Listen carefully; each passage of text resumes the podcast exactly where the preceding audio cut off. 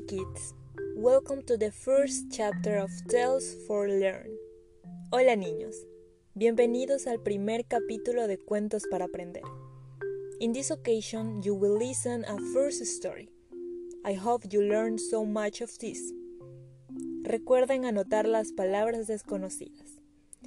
Remember to take note of unfamiliar words.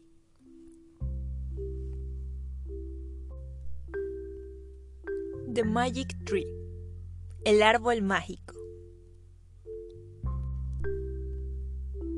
A long time ago, a child was walking through a meadow in the center of which he found a tree with a sign that said, I am an enchanted tree.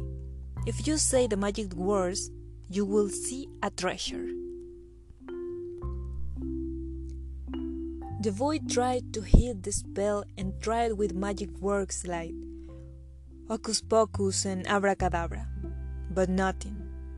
Exhausted, he threw himself, saying, Please, little tree. And then a large door opened in the tree.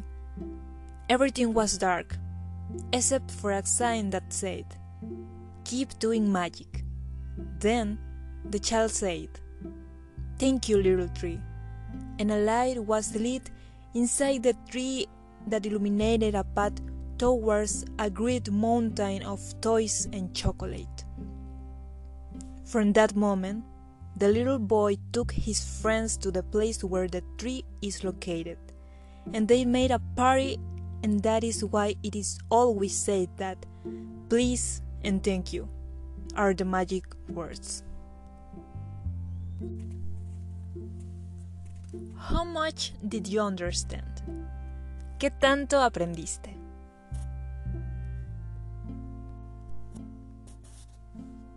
Who found the tree? ¿Quién encontró el árbol? Option number one. A girl. B.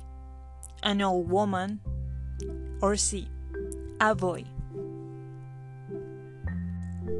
Take your time and answer the question.